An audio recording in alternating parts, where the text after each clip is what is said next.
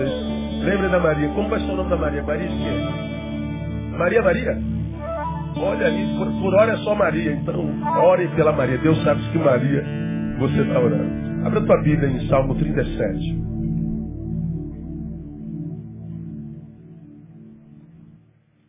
Eu quero aproveitar essa palavra para para situar você sobre seu lugar no, no mundo. E vou dizer para você por que eu estou revendo essa palavra com você.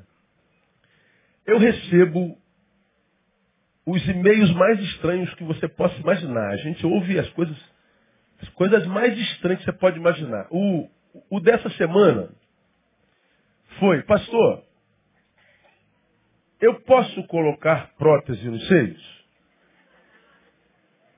Eu não respondi ainda. Eu não colocaria jamais. Mas o peito é dela. E se é casado, é o marido quem tem que dizer. Mas é, perguntas como essa. o sujeito está namorando e fala assim, pastor, devo me casar com fulano? Pastor, eu tive numa igreja, a profeta disse que não, esse, não é esse moço, é aquele lá. Pastor, eu tive numa igreja, uma mulher apareceu em profecia e disse que não é aquela menina, é aquela outra lá. Já teve casos de o casamento ser sábado. E num domingo a profeta aparece e diz assim, não é com essa mulher que você tem casar, não. Imagina a dúvida com que essa pessoa vai para o casamento. Eu já vi casamentos acabarem antes do casamento. No dia da cerimônia, porque apareceu um bendito de um profeta. Para dizer assim, não é com esse que você tem que casar, é com aquele. Deus me disse, minha igreja, deixa eu dizer para vocês.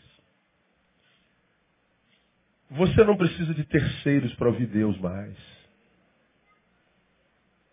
Anda na presença de Deus. E Deus fala direto com você. Eu não estou falando que eu não acredito em profecia. Claro que eu acredito. Mas biblicamente ela já teve o seu lugar. O que Deus tinha que revelar, revelado está. E ele só usaria um artifício desse em casos excepcionalmente excepcionais das excepcionalidades das excepções.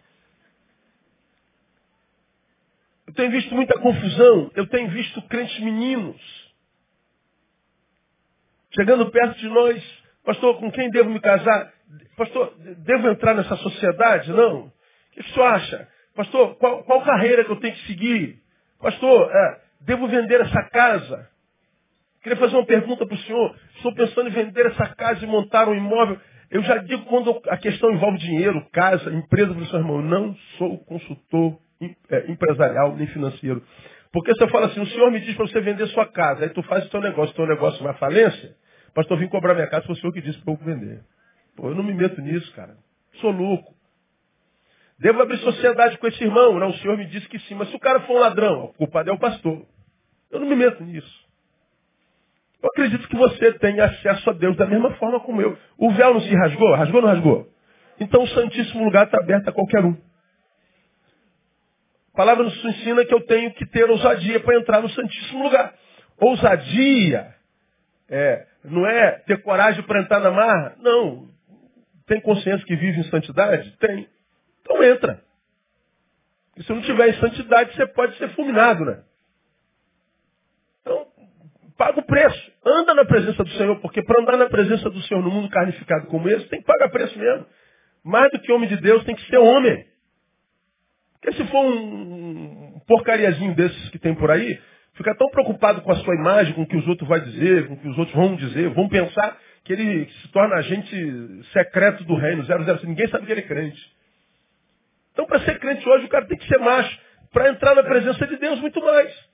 Agora, se o véu se rasgou quando Cristo foi, foi levantado naquela cruz, ele está dizendo, até então, você precisava de um sumo sacerdote, você precisava de um representante para entrar no Santíssimo Lugar e consultar o Altíssimo. Mas quando o véu se rasgou, acabou a terceirização espiritual.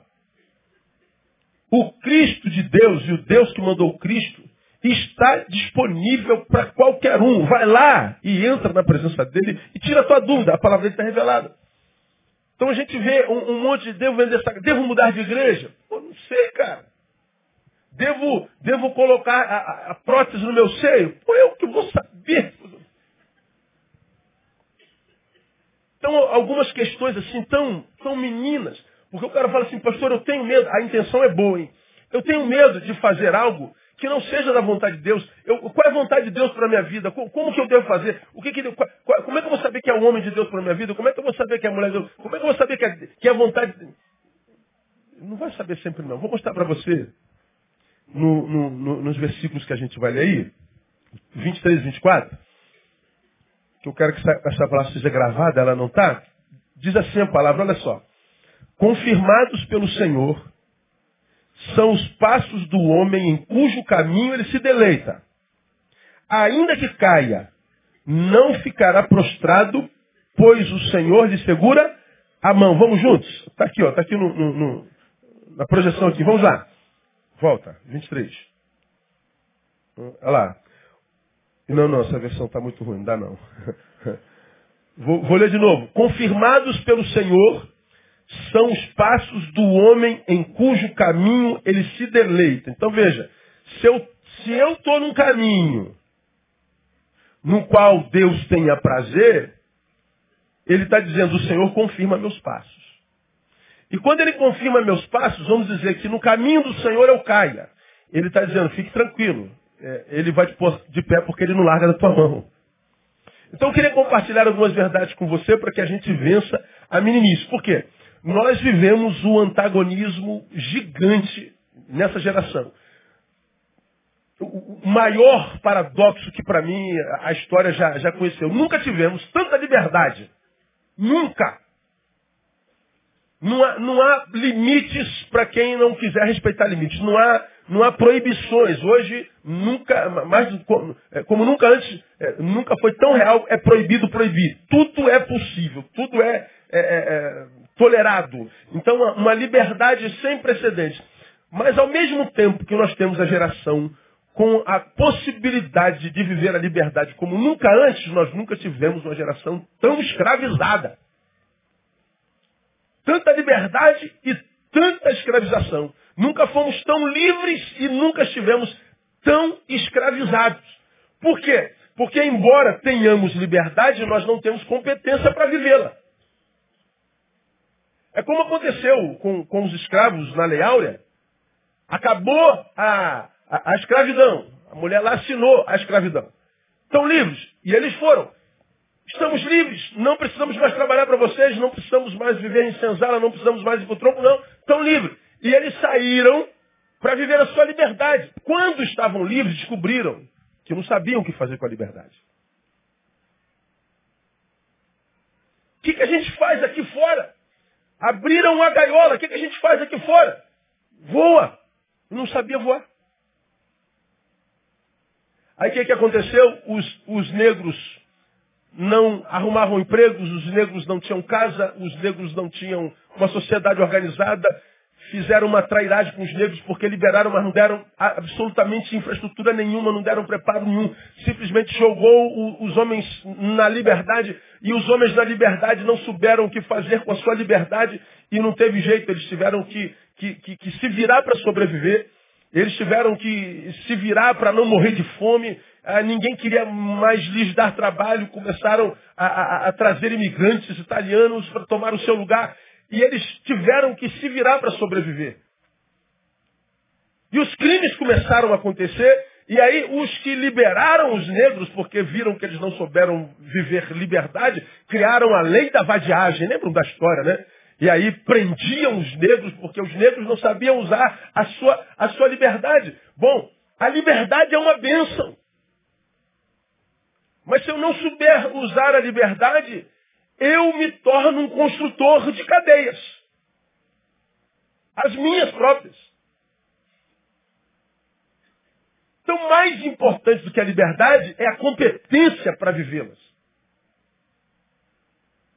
Vivemos numa geração livre, mas uma geração que não sabe voar. Tem asa, mas não sabe voar. E toda vez que voa, voa para dentro de uma gaiola.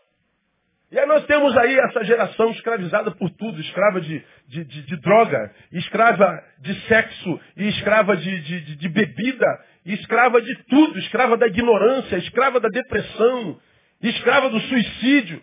Os piores índices sociais que nós temos é exatamente nesse tempo de liberdade total. A liberdade mal utilizada se transforma em libertinagem.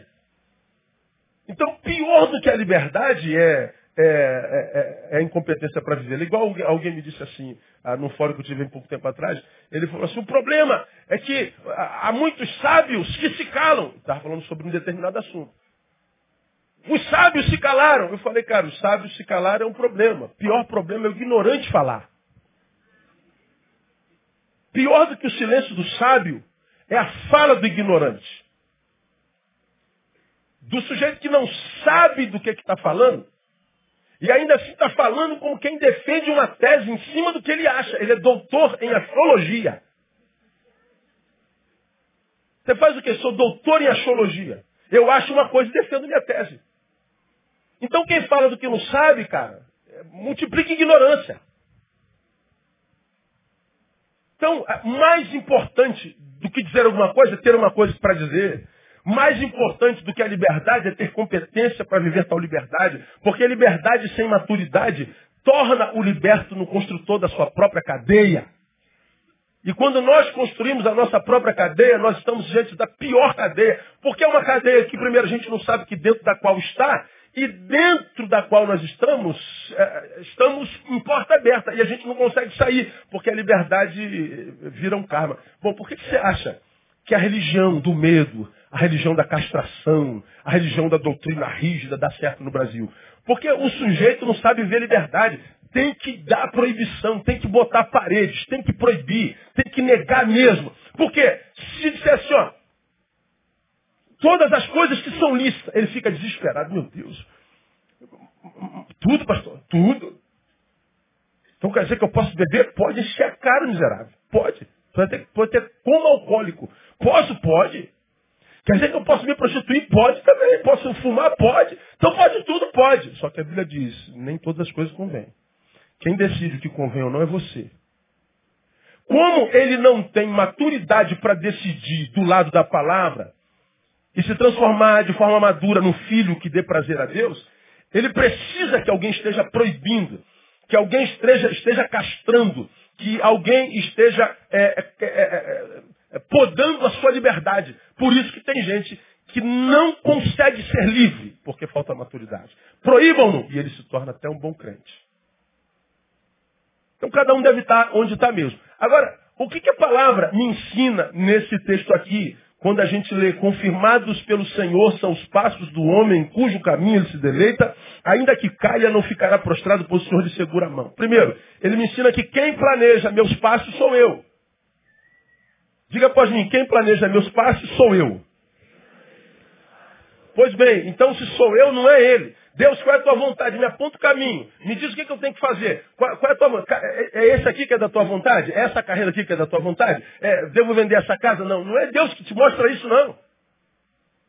Ele está dizendo que ele confirma os teus passos, mas quem faz os teus passos é você. Ele está dizendo, olha, Neil, você é livre, meu camarada. Então usa a tua liberdade com sabedoria. Por isso que está escrito na palavra que o meu povo é destruído porque ele falta conhecimento.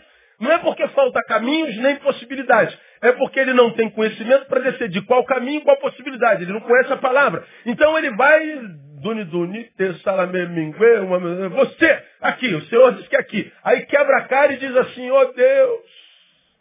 Sim, filho, o que foi? Eu decidi quebrar a cara, você decidiu no caminho errado, filho.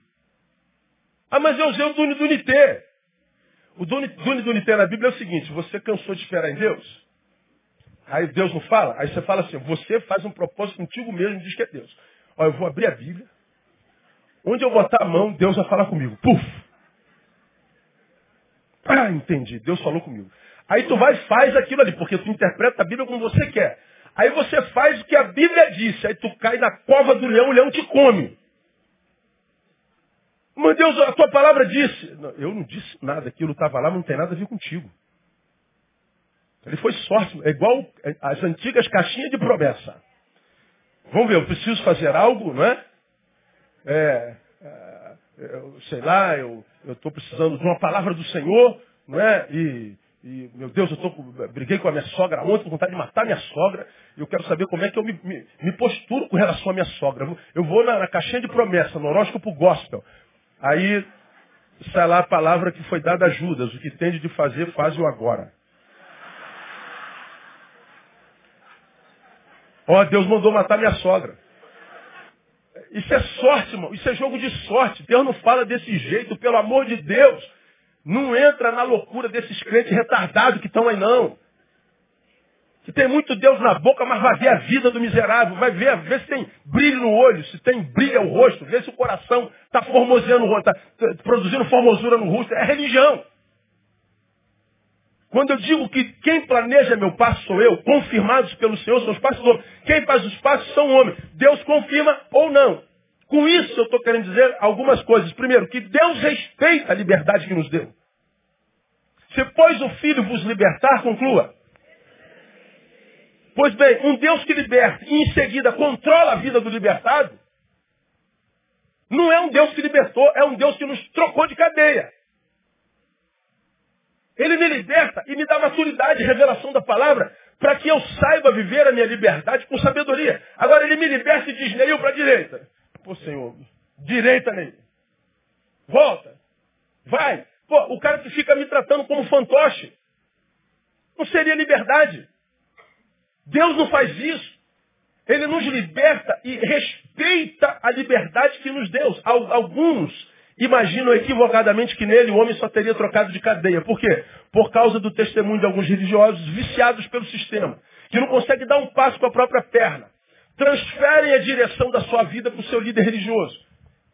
Que transferem, no nosso caso, para o pastor. Mas acontece a mesma coisa quando o camarada vai lá na, na, na mãe de santo. Ô maninha.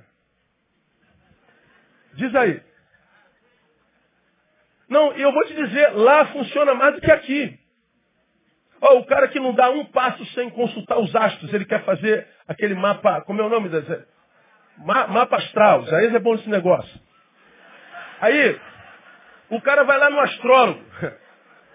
O cara vai no astrólogo, ó, oh, oh, fulano, eu quero saber qual, o que, que vai rolar aí no meu futuro, estou com um projeto novo. Aí o cara fala assim, qual é o teu signo? Sou de leão. Aí ele vai lá, ah, leão, leão, está com ascendente em Capricórnio, descendente em Unicórnio, está atrás do touro e na frente do Sagitário. No teu caso, a lua está em off e o sol em on. Então você faz isso. Pô, o cara sai dali, ó, enganadamente feliz. Porque ele consultou os astros e o unicórnio estava no leão, que estava no touro, que subiu no Sagitário. Entendeu, irmão? Então é isso aí, vai lá e faz. Ele vai lá e faz. Ele consulta os astros, os astros falam na hora. Vai lá no jogador de búzios. Ô, ô, ô, ô, Pedro Velho, diga aí. Aí o cara joga lá os negócios dele, mas misifi. Hum, hum. E, e. Bagulho tá doido pra tu, misifi. Por quê? Pai Neil, né? Pai, pai Neil, é Essa é boa.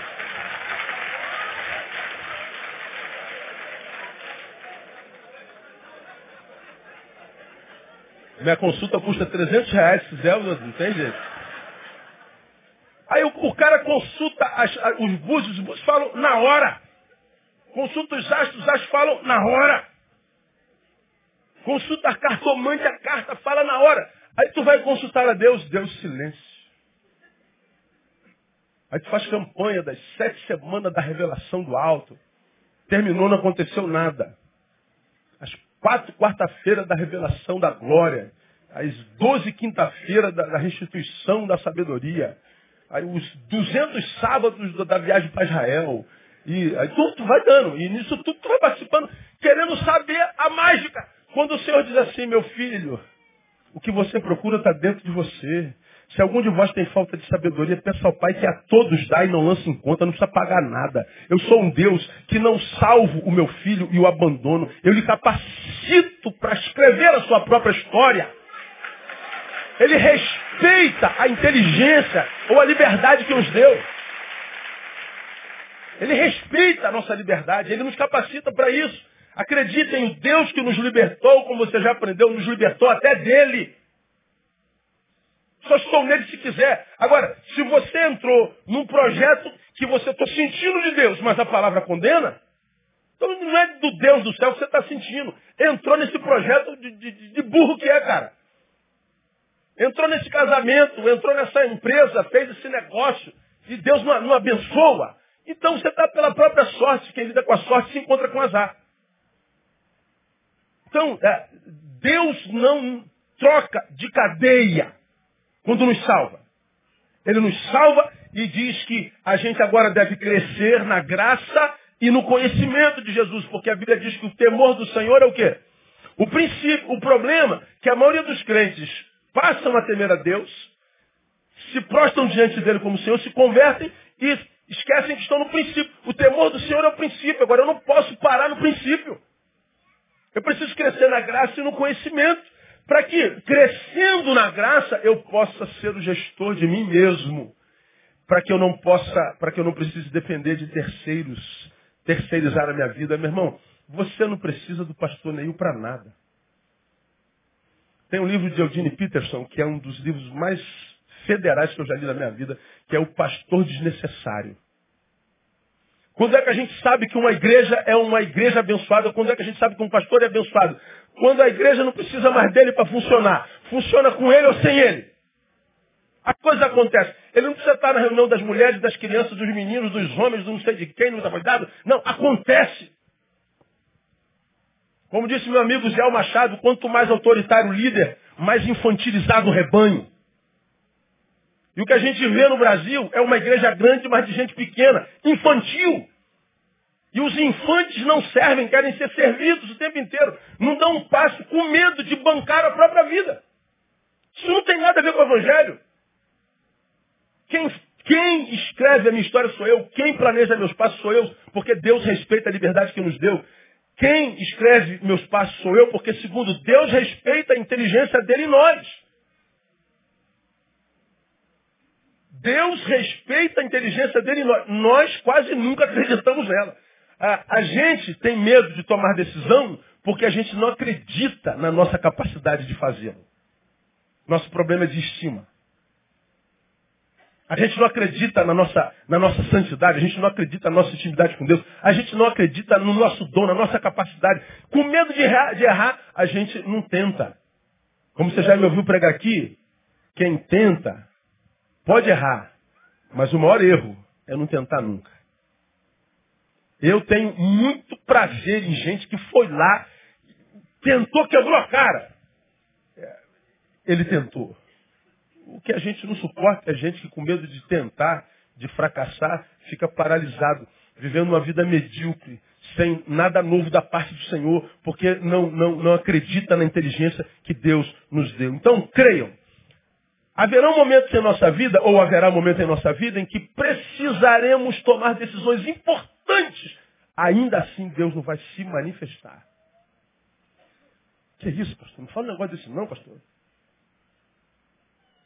Ah, meu irmão, quantas decisões na minha vida, no meu ministério, que eu entrei no quarto e, e, e passei madrugada, derramei lágrimas, mostrei meu desespero, falei, Deus, pelo amor de Deus, dá um sinal, entra um ventinho aqui nesse quarto fechado, pisca a luz, manda uma barata com, com, com um sinalzinho, sei lá, uma, um mosquito. Se, se o senhor está aqui, bota um mosquito na minha testa. Nem mosquito aparecia naquela noite. Nada, não acontece nada. Deus não fala nada. Eu falei, meu Deus, tu, tu não te importas? Claro que eu me importo, meu filho. É que eu acredito que você seja capaz para tomar essa decisão. Eu sei que eu, eu sei o que eu fiz na tua vida. Eu conheço o que eu dei a você como talento e dom. Eu sei do teu valor. O problema é que você não acredita no seu valor. E Deus não falava nada e a gente teve que tomar a decisão acreditando nos princípios da palavra, porque a palavra está revelada. Então, quanta gente desespera em Deus, fala pelo amor de Deus. Cara, já está dentro de você. Analise os princípios. Faça uma análise de onde você está. O que, que você quer a partir disso que você vai fazer. Veja se, se, se isso glorifica o nome do Senhor, se a palavra avaliza, se a palavra autentica. Tenha paciência, calma, reflita uma vez, duas, dez vezes, mas não, não, não imagina que Deus vai, vai o tempo inteiro te pegar eh, pela mão, te conduzir, te impedindo de ser humano que banque a própria vida. Quem faz isso é quem lida com cego. Você não é cego. Depois que você aceitou Cristo, as escamas caíram dos seus olhos. E você nele está capacitado para tomar decisões da tua própria vida no nome de Jesus. Eu quero que você acredite nisso. Deus respeita a inteligência que nos deu. Que nos deu. E nós precisaremos acreditar nesses princípios que ele, que ele liberou dentro de nós, do seu saber dentro de nós. Para quê? Para que nós nos livremos de tantos equívocos que acontecem no nosso meio, principalmente no Evangelho. Abre a tua Bíblia em Jeremias capítulo 23. Deixa eu mostrar para você um negócio aqui rapidinho. Você que vive abaixo de, a base de profeta, a base de palavra humana, a base de profecia, de, de, de irmão do reteté, de irmão do reteté, que vive é, viciado em pastor, atrás de guru, que não consegue ter estima para reger a própria vida, é menino eterno. Você que acredita muito nesses profetas que estão aí. Veja um, o, que Jeremias capítulo 23 diz a partir do versículo 9. Ah, eu vou ler alguns textos é, pulados para a gente ganhar tempo. Há uma palavra aí de Deus aos profetas mentirosos. Ai dos profetas mentirosos. Olha o versículo 9. Quanto aos profetas, 23, 9 de Jeremias. O meu coração está quebrantado dentro de mim. Todos os meus ossos estremecem.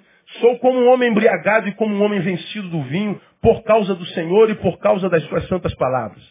11. Porque tanto o profeta como o sacerdote são profanos. Até na minha casa achei sua maldade, diz o Senhor. 13. Nos profetas de Samaria, bem vi eu insensatez. Profetizavam da parte de Baal e faziam errar o meu povo Israel. Mas nos profetas de Jerusalém, vejo uma coisa horrenda. Cometem adultério, andam em falsidade, fortalecem as mãos dos malfeitores, de sorte que não se convertem da sua maldade. Eles têm se tornado para mim como Sodoma e os moradores dela como Gomorra. Veja, o sacerdote é como Sodoma e os moradores de Jerusalém como Gomorra. Olha o 16. Assim diz o Senhor dos Exércitos, não deis ouvidos às palavras dos profetas que vos profetizam a voz, ensinando-vos vaidades. Falam da visão do seu coração e não da boca do Senhor. Olha lá o 21. Não mandei esses profetas, contudo eles foram correndo. Não lhes falei a eles, todavia eles profetizam. Veja o 25. Tenho ouvido que dizem esses profetas que profetizam mentiras em meu nome e dizem, sonhei, sonhei. Tive um sonho contigo, meu irmão. O Senhor me disse, meu irmão. Quem garante que foi o Senhor que disse? Veja o versículo 30, é, 30. Portanto, eis que sou contra os profetas, diz o Senhor, que furtam as minhas palavras, cada um ao seu próximo. Eis que sou contra os profetas, diz o Senhor, que usam sua própria linguagem e dizem, ele disse. Eis que o Senhor me disse. O Senhor, eu não disse nada. Não disse nada. Veja o 32. Eis que eu sou contra os que profetizam sonhos mentirosos, diz o Senhor, e os contam, e fazem errar o meu povo com suas mentiras e com a sua vã jactância, pois eu não os enviei, nem lhes dei ordem, e eles não trazem proveito algum a este povo, diz o Senhor. É, leia o capítulo 23 todo quando você chegar em casa. Quando eu acredito que o Senhor respeita a inteligência que Ele me deu, Ele me livra desse tipo de profecia que a gente vê muito no nosso caminho. Eu conto uma profecia para você que aconteceu há bem pouco tempo atrás. Eu estava numa igreja bem longe daqui. Dessas do, do, do, do fogo eterno. É. Aí, quando eu estou na igreja, eu pergunto, meu Deus, como é que me convidam? Se me conhecem, como é que me convidam para um negócio desse?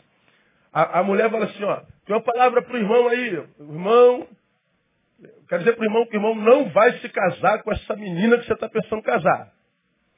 O cara levanta no culto e fala assim, pastor, eu sou casado há 21 anos, irmã. Deus não pode ter mandado a senhora dizer que eu não devo casar com ela, porque eu já sou casado há 21 anos. Ah, não, a professora para esse irmão que está do seu lado. Aí você fala assim, é piada, né, pastor? Não, não é piada, não. Se fosse, estava ótimo. Estava ótimo. Eu me lembro da minha juventude, eu, Tião, Nilton, Joãozinho, nós tínhamos um quarteto aqui, moleque, adolescente. Aí fomos cantar numa assembleia não muito longe daqui. Aí cantamos no quarteto, aí começou a hora da profecia. A irmã falou assim, ó, Deus está me revelando que vocês do quarteto não estão dando certo no Senhor. Aí veio para cima de mim e falou, você. Falei, eu não, eu estou andando certo, então, então é você. Quando ela falou, eu falei, eu não, senhora. Não, então é você. Quem é, afinal de contas, Deus? Dá para você se resolver aí? Então, nós vemos coisas bizarras. Bizarras. Que se não fossem trágicas, seriam cômicas. Então, quero que você saiba, quando o Senhor diz, confirmados pelo Senhor são os passos do homem, cujo caminho se Então quem faz meu caminho sou eu, porque ele respeita a liberdade que me deu e respeita a inteligência dele em mim. Então, meu irmão, você pode ouvir o que Deus quer te dizer. Ah, você não precisa de terceiros. Não terceirize sua fé, não. Você não precisa de intercessores entre você e Jesus. Porque Jesus é o teu intercessor entre você e Deus. Você pode. Segunda lição que a gente tem. Primeiro, dependendo desse planejamento, quem planeja meus passos sou eu. Dependendo desse planejamento, Deus anda no caminho comigo ou não. Cujo caminho ele se deleita. Ele confirma o caminho do homem. Mas só o caminho no qual ele encontra prazer, no qual ele se deleita. Ele só confirma o caminho no qual ele dá. E se esse caminho for errado, pastor, o problema é seu. Não me peça para confirmar. É contigo mesmo, meu filho. Você acha que é isso aí? Acho. A palavra diz que não. Ah, mas eu discordo, então faz o teu machismo. Tenta a sorte aí, brother. Aí a gente tem que ver, cara, a gente como pastor de crentes tão preciosos, cara, começaram a carreira com tanto talento. Deus deu dom, vocação. Aí vai se enveredando em caminhos que não tem nada a ver com Deus, começa tudo errado, achando não dessa vez vai dar certo, não, agora vai tentando a sorte. Aí, aí vai se afastando do altar, vai se afastando do irmão, vai se afastando da irmã, do grupo, do ministério. Ele vai, vai do primeiro banco para o meio da igreja, do meio da igreja para o outro, lá para o final, daqui a pouco está do lado de fora. Ele vai se afastando do altar. Daqui a pouco ele é um estranho na casa de Deus. Daqui a pouco ele é um visitante na própria casa. Aí se torna o mentiroso de si mesmo, o diabo de si mesmo, porque ele está infelizaço. Mas ele tem que vender a imagem que é feliz por causa do orgulho. Como quem diz, pô, fiz a maior besteira da minha vida, mas eu não vou dar o braço a torcer não. Como você diz assim, eu não vou dar o braço a torcer não, você reconhece que fez a besteira e agora, tomado pelo orgulho, continua autenticando a besteira. Você continua colocando Deus para fora da tua vida. Quando eu digo, e a palavra diz, dependendo desse planejamento, Deus anda comigo ou não, cujo caminho se deleita, significa dizer algumas coisas também. Primeiro, Deus não negocia a sua soberania. Isto é, ele não negocia caráter nem viola princípio. Significa dizer que, se meu caminho agrada, ele vem comigo. Se não, ele é livre para não vir. Ele não negocia sua soberania, ele não negocia seu caráter. Neil, você é livre e capaz para trilhar um caminho no qual tenha prazer. Você conhece Jesus Cristo, Jesus Cristo é o caminho. Então anda nesse caminho que eu autentico as tuas obras, o teu feito. Agora, Neil, você é livre para não fazê-lo. Agora, se é livre para não fazê-lo, eu continuo te amando, só não me peça para autenticar o que você está fazendo, porque eu não posso fazer isso mesmo amando você demais. Porque eu amo você, eu não posso abençoar teu erro. Porque eu amo você, eu não posso dizer sim. Porque eu amo você, eu não posso caminhar contigo. Porque eu amo você, eu não posso abençoar esse equívoco que você está cometendo. Eu não posso fazer isso. Eu não negocio. Por mais que eu te amo, ou seja, se escolhi o caminho do mal e o erro, mesmo nos amando com amor eterno, Ele nunca abençoará o nosso erro. Ah, mas por que, que Deus não interrompeu? Porque Ele respeita a liberdade que te deu. Deus não viu que eu estava em decadência? Viu. Mas você também viu. Você já aprendeu aqui, compare quem você é hoje com o que você foi há três anos atrás, bota um do lado do outro. Compare o que você é hoje com o que você foi há cinco anos atrás e pergunte para si, está mais próximo de Deus hoje ou mais longe? Estou mais longe, decadência. Está mais próximo do altar ou longe do altar? Estou mais longe, decadência. Tua comunhão com os santos é mais forte ou menos forte? É menos forte. Decadência. Bom, se você compara o teu eu hoje com o teu eu ontem, você já sabe como será o teu eu amanhã. Então olho para trás, ontem eu estava mais próximo de Deus, ontem eu estava na minha vocação, ontem eu estava no meu chamado, ontem eu estava com os meus irmãos, ontem eu acordava sonhando chegar domingo porque eu queria ver os meus irmãos e adorar o Senhor com ele. Ontem eu pensava a palavra, eu pensava a vocação, eu, eu ah, ontem, hoje, hoje, hoje é, é, vou lá na igreja, hoje eu vou na, hoje eu vou na igreja. Não, não vou não. Não vou, vou, vou, vou, vou. Não, não, boa noite, boa noite, boa noite, boa. É boa noite, aí chega a noite, ah, essa tarde o futebol foi. Ah, não vou não, vou quarta-feira. Ó, eu ia fazer um, um, um, gesto militar aqui, mas não cabe aqui, fica feio. Você não está nem aí para Deus, sua palavra, para os santos. Então você comparando com quem você foi, você já sabe onde você vai estar tá amanhã. É muito fácil de qualquer um de nós saber o nosso futuro. Agora você vê ontem, você era um relapso, você era um, um, irresponsável, você não queria saber nada de Deus, era um visitante na casa do Pai. Mas hoje você está envolvido, você está fechado na palavra, na comunhão, você está acendendo. Você ama a palavra, você ama ouvir a palavra, ler a palavra, você ama estar tá aí junto com a juventude, com a rapaziada. Pô, você vem para a igreja com alegria, alegria quando me disseram, vamos à casa do Senhor. Então você está acendendo, teu futuro já está pronto. Se você não fizer nada, você sabe que amanhã vai ser melhor do que hoje. Agora, os que estão em decadência, meu Deus, como é que eu vim parar aqui, nesse chiqueiro? É, com as próprias pernas. Então, quando, quando eu digo que, que dependendo do meu caminho, Deus vai comigo, não, ele respeita a sua soberania. Ele não negocia a sua soberania. Segundo, ele nos ensina que liberdade, portanto, é uma via de mão dupla. Veja, se de um lado ele não nos obriga a andar com ele, como quem diz, ó, ah, Deus, eu não quero te servir. Amém. Deus, eu nem acredito que você existe mais. Para mim você é um, discurso, uma história da carochinha. Deus, nunca viu Deus botar um, uma coleira na, na, no pescoço do ateu, tu vai me servir, miserável. Crê em mim agora, crê. Não. Tranquilo, filho, eu não tenho crise de identidade. Eu não dependo de você para ser. Você que depende de mim para ser. Deus dá liberdade ao seu filho para viver bem longe dele. Problema nenhum. Agora, quando esse filho chega no fim do poço, no fundo do poço ele diz, onde é que tu estás? No mesmo lugar onde tu me deixaste. Se de um lado ele não te obriga a andar com ele, por outro lado ele não se vê obrigado a andar contigo. Aí tu vê aí, os frustrados. Deus não existe. Se Deus existisse, não haveria fome na terra. Como você já aprendeu, o que Deus tem a ver com a fome? Ele tem fome porque tem gente que tem dois pães e não compartilha. Ah, tem muita violência. Tem muita violência por quê? Porque o homem que tem bem e mal em si, o mal e o bem nos habitam, fez opção pelo mal. Se você optasse pelo bem, não haveria mal na terra. Eu tenho aqui uma arma para matar o meu inimigo. Aqui eu vou matar Carla. A arma está aqui. Tá, mas eu escolho não usar arma. Carla vai ficar viva. Porque se morrer, não sou eu que vou matar. Está na minha mão o poder de fazê-lo, mas eu escolhi não fazê-lo. Então são escolhas. Ah, se Deus existisse, é, fulano não tinha morrido. Todo mundo morre, você também vai morrer. Você já aprendeu que o ateu é um crente frustrado. Ninguém nasce ateu. Ele se torna no caminho porque frustrou-se com Deus, que lhe foram falado, pregado, mas ele não conseguiu ter experiências com ele. Então, se não teve experiência com Deus, o culpado é Deus, não ele.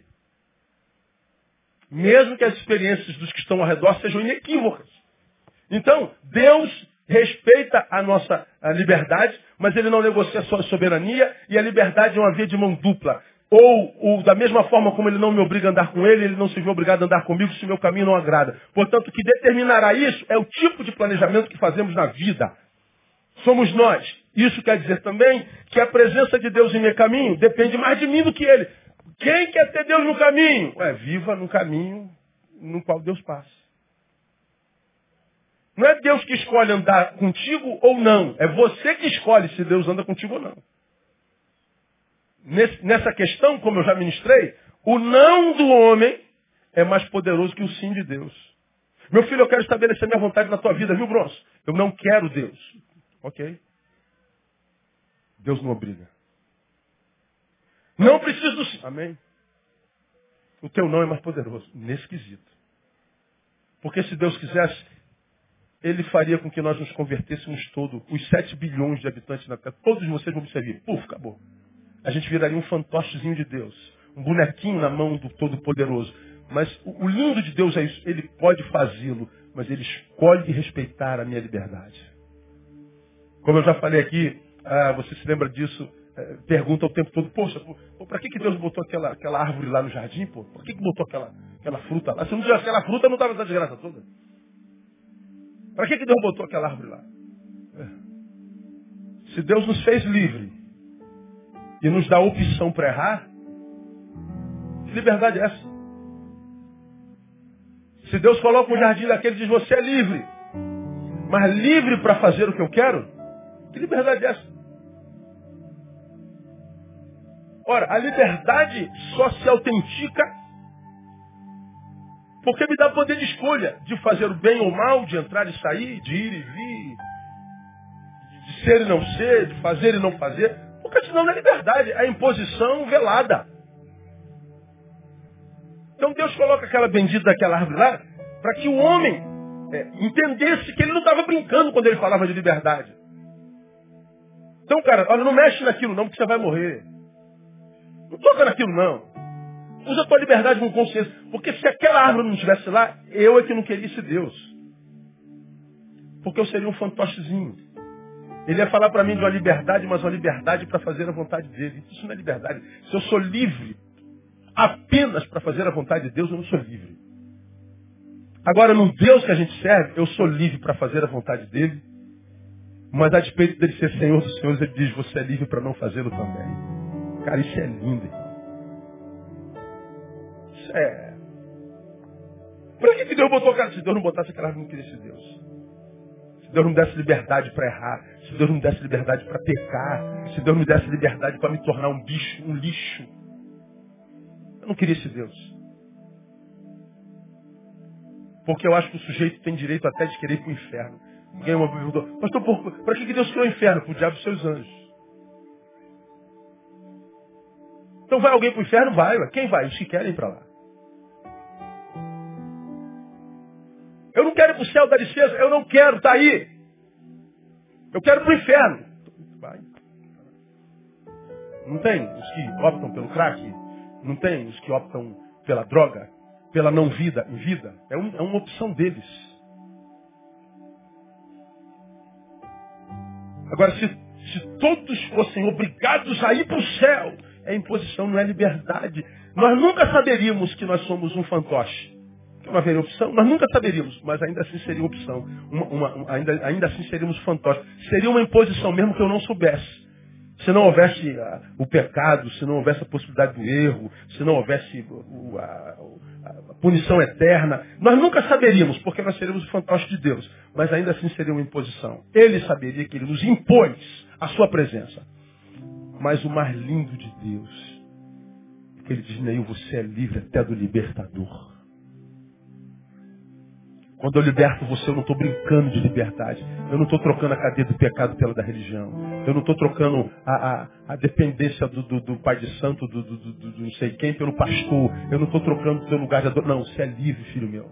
Só fica em minha presença se quiser. E eu quero que você saiba que se você faz questão da minha presença, anda em lugares que eu possa autenticar. E se você fizer opção, eu não vou te pedir, só não me exija abençoar o que você está fazendo, porque eu não posso ir contra a minha autoridade. De maneira de um. Então a presença de Deus em meu caminho depende mais de mim do que dele. Para a gente terminar, para quem tem Deus no caminho, para quem tem um caminho que Deus autenticou, o resultado já não é mais uma preocupação, irmão desespero por resultado, vai dar certo, vai dar certo, tem que ser feliz, vai dar certo. Vai dar... Isso, isso, é, isso é coisa de gente que não tem certeza do que está fazendo, nem do caminho que está andando.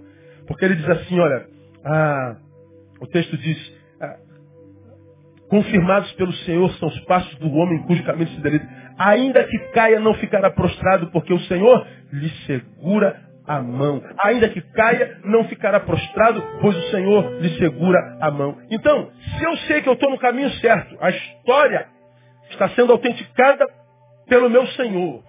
Ainda que as adversidades me aconteçam, porque eu posso estar no caminho de Deus, autenticado por Ele, e posso cair, como diz o texto. Então, no caminho do Senhor, a dor, a possibilidade de equívocos, de adversidades. Mas ele está dizendo, não se preocupa com a adversidade, porque se você tem consciência que está no caminho, ainda que você caia, ó, minha mão está te segurando, você não ficará prostrado. Aí a gente perde o medo de caminhar.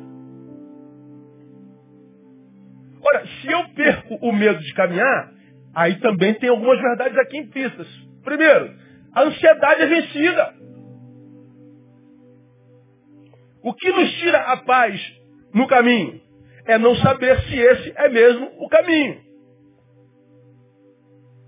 Oh meu Deus, será? É isso mesmo. Quando assim é, a pergunta é sempre a mesma. Será que vai dar certo? Oh meu Deus. Ô oh, Jesus, ó, a ansiedade. Aí começa. Puf, puf, puf, puf. Ai, meu Deus. Ai, Jesus. Mas para quem está no caminho, ele diz assim, ó, lançando sobre ele toda a vossa ansiedade. Por quê? Ele tem cuidado de vós. Você está no caminho, quantas vezes você caiu, quantas vezes você passou por adversidade? Ai, meu Deus, ai, Jesus, para. Oh, Dá uma olhadinha para trás. Veja de onde ele já te tirou. Veja quantas vezes ele já te livrou. Lembra aquela noite e disse, Deus, eu não aguento mais, eu não aguento mais. Quanto tempo tem isso? Tem cinco anos, aguentou. Que você aguentou esses anos todos? É porque o Senhor estava segurando a tua mão. Você caiu, mas a mão ficou assim, ó. Ufa! Cai, mão. Não, a mão não cai. Porque tem alguém fazendo assim, ó.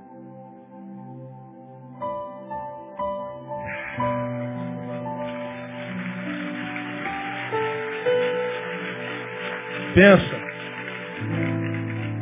Cara, o que seria de você hoje se Deus não tivesse entrado na tua história? Você consegue ter noção disso? Lembra de onde você veio, o que, que você era? Pensa no que seria você se Jesus não tivesse entrado na tua história.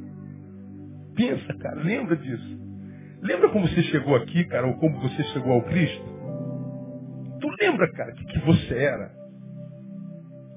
Quando Cristo entrou, quando a sua palavra entrou, tu lembra? Tu lembra de onde que ele te tirou?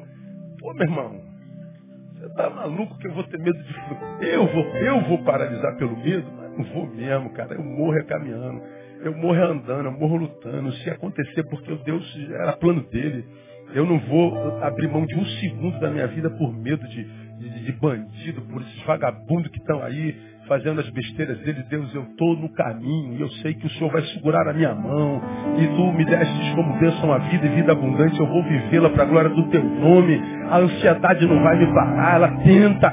E está bravo, mas eu sei que o Senhor está comigo. Então, se eu venço a ansiedade, né? Eu venci o pior de todos os inimigos. Por quê? Porque a ansiedade arrefece o poder da paz em nós. Colossenses 3,15, a paz de Cristo, para a qual fostes também chamados em corpo, domine vossos corações, ou seja, ou seja, árbitro em vossos corações e seja agradecido. Que a paz de Deus, para a qual fostes chamados, domine em vossos corações. Ele está dizendo, eu fui chamado para a paz e não para a ansiedade.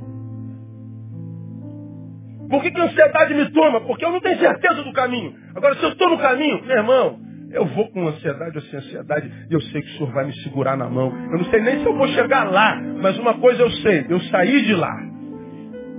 Eu, eu ando pela fé, meu, meu, meu alvo é lá, Senhor, tu conheces o meu caminho. Que garantia que você tem que chegar lá, pastor? Nenhuma. E nem me interessa, o Senhor está segurando minha mão. É Ele que vai me levar ou não.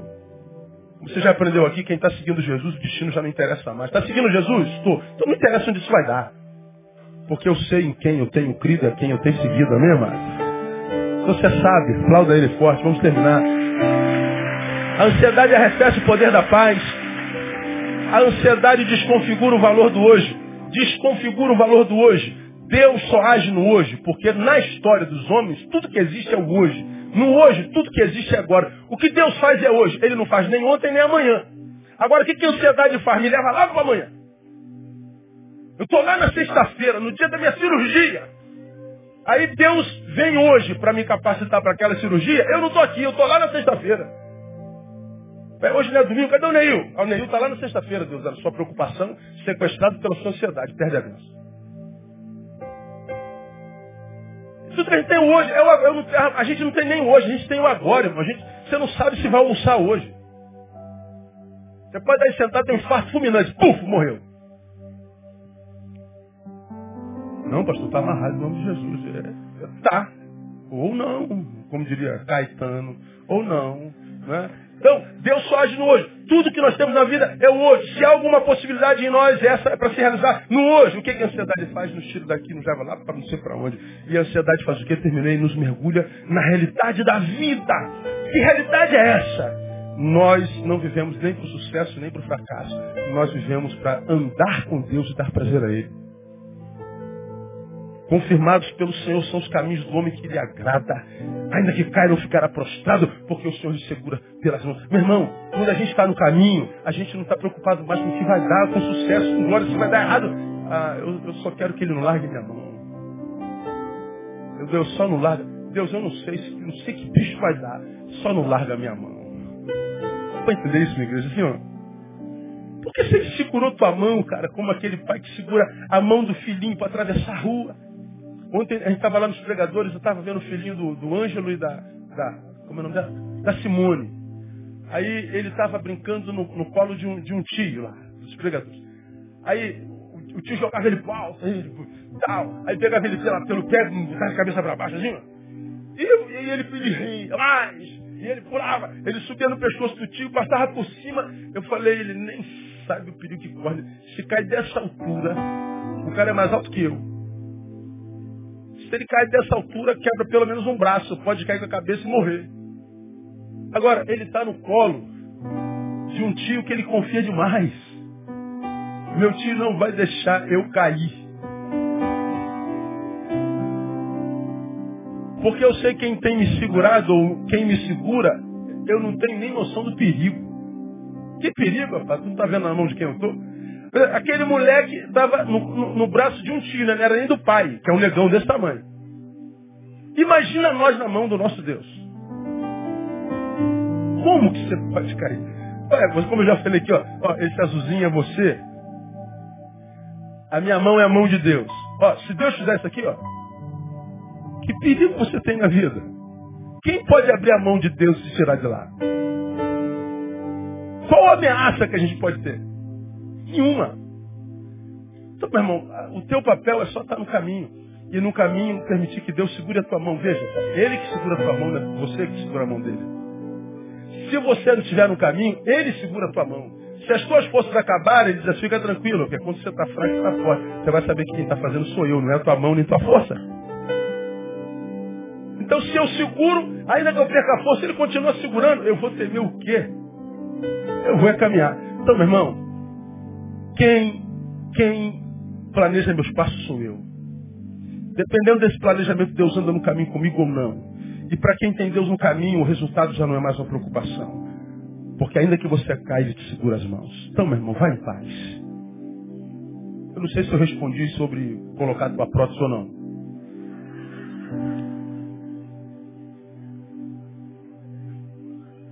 Mas até para isso está respondido, eu acredito. Tudo que você precisa, teu pai te dá. Acredita na inteligência e na capacidade que ele te deu. E acredita na liberdade que ele te deu. E anda no caminho e viva para a glória dele. E tudo te irá bem. Aplauda ele. Vamos ficar em pé. Vamos embora para casa. Diga assim para quem está do seu lado, meu irmão, caminhe em paz. Take it easy. Keep calm. Keep calm. Aleluia. Cara, Deus é muito lindo. Eu vou te contar. Vamos orar. Pai, nós te louvamos pelo teu cuidado. O teu amor nos constrange mesmo. Ai, Deus, às vezes a gente sente tanta vergonha. Duvidamos do Senhor questionamos tua bondade, questionamos tua fidelidade. Deus, a gente morre de vergonha. Muito obrigado pela tua capacidade em nós, pela tua fé depositada em nós. Tu acreditas na inteligência que nos deste. Tu acreditas na tua imagem e semelhança ministrada a nós. Tu acreditas na nossa liberdade, na nossa capacidade de vivê-la. Então, Pai, uma vez que somos livres, ajuda-nos a crescer para vivermos a liberdade para a glória do Teu nome. Que a nossa liberdade não se transforme numa cadeia por causa da nossa imaturidade. Nós não queremos ser construtores da própria cadeia. Nós queremos ser construtores de vidas no caminho para glorificar o teu nome. Livra-nos de nós e da ignorância. Livra-nos da religiosidade. Livre-nos dos falsos profetas e das falsas profecias. Livre-nos e ajude-nos, a Deus, a construir um caminho no qual tu tenhas prazer. Um caminho que é caminho que nos livra de ansiedade, portanto caminhamos em paz, porque para a abundância de vida tu nos chamaste. Muito obrigado pelo teu cuidado, pela tua palavra, pelo teu carinho. Tributamos ao Senhor honra, glória, louvor e a nossa gratidão. Pedimos que logo mais às 18 horas tu estejas conosco de novo e fale conosco. E que a tua palavra nos, nos abençoe mais uma vez. E que faça de nós melhores filhos. Oramos no nome de Jesus, nosso Senhor. Amém. Deus abençoe você. Até logo mais às 18. Eu te aguardo. Não se acender um abraço no teu irmão.